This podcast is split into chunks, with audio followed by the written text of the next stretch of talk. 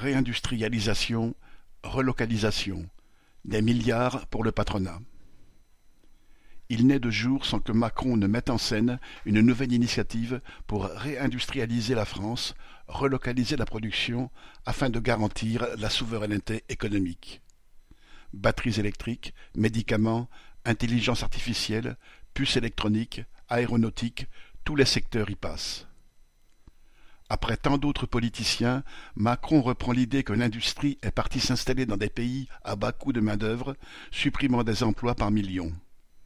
Et en effet, entre 1980 et 2010, selon l'INSEE, plus de 2 millions d'emplois ont disparu dans l'industrie en France, et d'abord des emplois d'ouvriers. Les emplois créés l'ont été bien davantage dans les services, l'informatique, le commerce, l'aide à la personne, que dans l'industrie.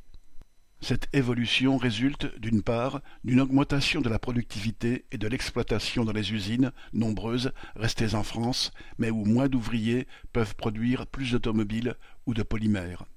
Elle résulte aussi, d'autre part, du choix des patrons des grands groupes de sous-traiter la production ou de délocaliser leurs usines en Europe de l'Est, en Asie ou ailleurs. Ainsi, Serge Tchourouk, PDG d'Alcatel dans les années 2000, s'était fait remarquer en proclamant qu'il fallait, citation, des entreprises sans usines. Durant ces années de relative désindustrialisation, les patrons ont trouvé le soutien de l'État pour adapter les lois, supprimer des droits de douane, déréglementer le commerce international et réduire le coût des transports. Aujourd'hui, la réindustrialisation et la relocalisation sont les nouveaux prétextes pour dérouler le tapis rouge aux entreprises.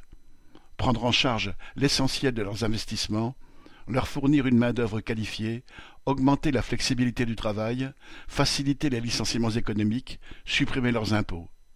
Ainsi Macron a-t-il promis 1,5 milliard d'aides directes de l'État aux fabricants de batteries taïwanais Prologium pour qu'ils s'installent dans le Nord le groupe ST Microelectronics va toucher 2,9 milliards d'euros d'aide pour construire sa nouvelle usine de semi-conducteurs près de Grenoble.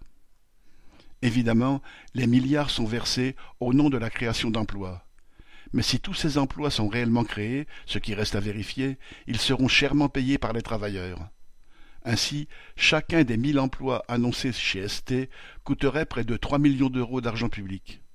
Ces dizaines de milliards versés à des groupes richissimes, enrichissant leurs actionnaires privés, manqueront aux hôpitaux, aux écoles et à tant d'autres infrastructures utiles à la société.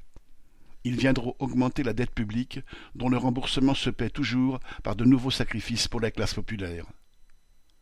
La relocalisation de l'industrie et l'objectif de la souveraineté économique sont deux nouvelles mamelles destinées à nourrir la bourgeoisie.